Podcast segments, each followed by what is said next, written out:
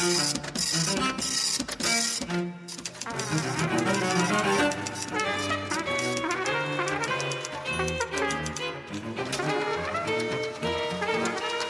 алфавитном беспорядке. Всем привет! Это Максим Мамлыга.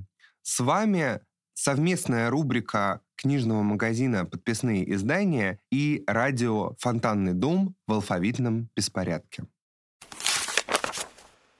Впереди новогодние каникулы. То самое время, когда одни не вылезают 10 дней из постели, а другие пытаются успеть все, что не успели за последние полгода.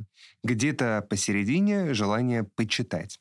Обычно на эти дни советуют почитать какой-нибудь большущий роман в диапазоне от «Войны и мира» Льва Николаевича Толстого до «Бесконечной шутки» Эдварда Фостера Уоллеса, сам объем которого просто не позволит торопиться. В нашей рубрике мы решили сегодня отойти от этой традиции и посоветовать долгие мемуары на долгие праздники. Книги воспоминаний для неторопливого, вдумчивого чтения. Для кого-то очевидные, для кого-то нет, изданные или переизданные недавно. Уходящий год в очередной раз нас убедил в том, что реальность может быть гораздо более неожиданной, чем выдумка. Именно за таким опытом мы можем обратиться к воспоминаниям, к людям, чьи повороты судьбы, казалось бы, невозможно вообразить. Лидия Корнеевна Чуковская. Памяти детства. Начнем с очевидного. Лидия Чуковская – редактор, писательница, подруга Анны Андреевны Ахматовой, составившая из записей в своих дневниках монументальные записки об Анне Ахматовой в трех томах, недавно, кстати, переизданные, которые являются важнейшим источником для каждого, кто интересуется жизнью поэта, эволюцией ее взглядов на протяжении нескольких десятилетий.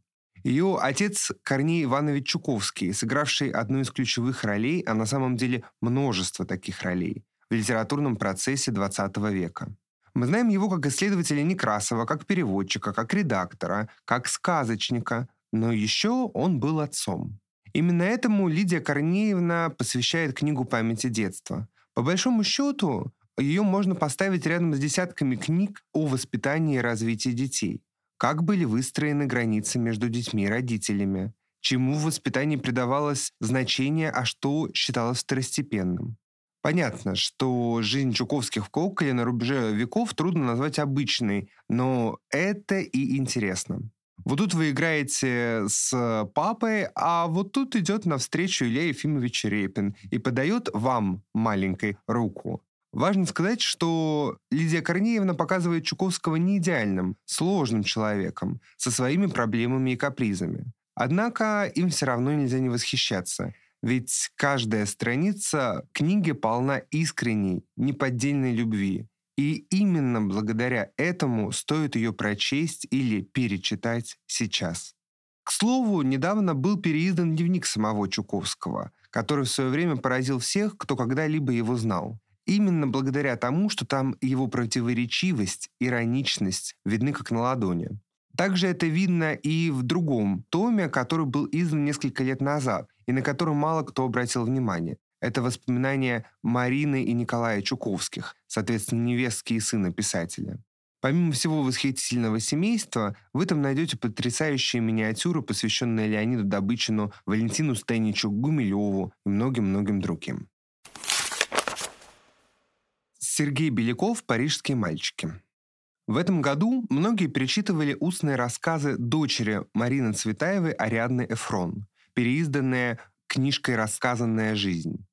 Это действительно по-настоящему важное чтение. Во многом потому, что через призму Эфрон ее жизнь кажется пусть и очень страшной, но сказкой, с героями, злодеями, удивительными совпадениями и волшебными событиями.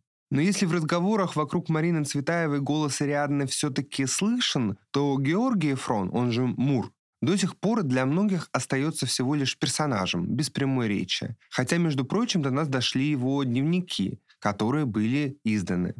Прежде всего, именно они стали основой для документального романа историка и писателя Сергея Белякова «Парижские мальчики в сталинской Москве». Представьте себе ребенка, родившегося в семье иммигрантов, прожившего всю свою жизнь за границей, но слышавшего от родителей и всего их окружения о фантастической, удивительной России, которая затем стала Советским Союзом, страной, где все трудятся ради лучшего будущего всех людей. А теперь представьте, что в результате цепи случайностей этот мальчик все-таки оказывается в этой стране.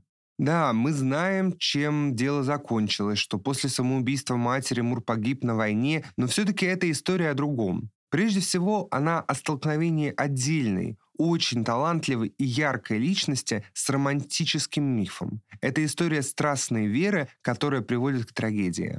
Беляков специально вводит в книгу двойника Мура, его друга Дмитрия Сазымана, чей путь похож, но финал совсем другой. И это лучше поможет понять, кем же все-таки были эти парижские мальчики. Владимир Бурнашев. Воспоминания петербургского сторожила. Если же вам по тем или иным причинам не хочется читать про суровый 20 век, лучшим эскапистским чтением для каникул может стать побег в Петербург XIX века.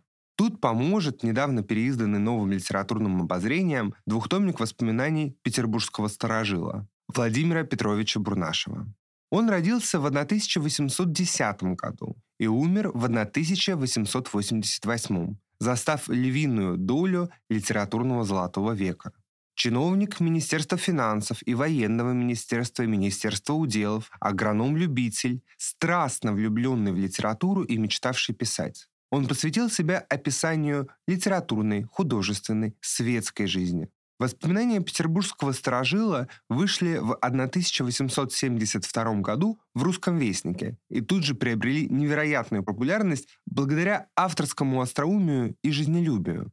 Тексты Бурнашева много сделали для становления петербургского мифа и петербургского текста. Более того, он написал знаменитый путеводитель «Прогулка с детьми по С-Петербургу и окрестностям», который сейчас тоже было бы неплохо переиздать. Сергей Лифарь. Дягилев и с Дягилевым. В уходящем году исполнилось 150 лет со дня рождения великого русского театрального и художественного деятеля Сергея Дягилева. Если вам хочется прикоснуться к сказке, к балетной сказке, обязательно стоит прочесть книгу воспоминаний его друга, соратника Сергея Лифаря. Он написал как воспоминания о нем, это с Дягилевым, так и его биографический очерк, который называется, собственно, по его фамилии Дягилев.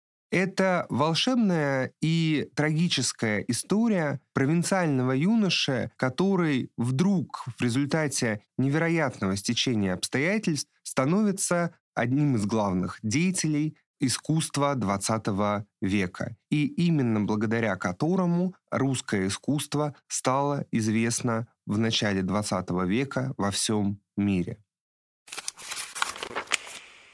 На прощание мы поздравим вас с наступающим Новым годом. Пусть он станет добрее и радостнее, чем этот. И пусть в нем будет еще больше хороших книг, которые будут вас радовать, давать новые силы и пищу для ума.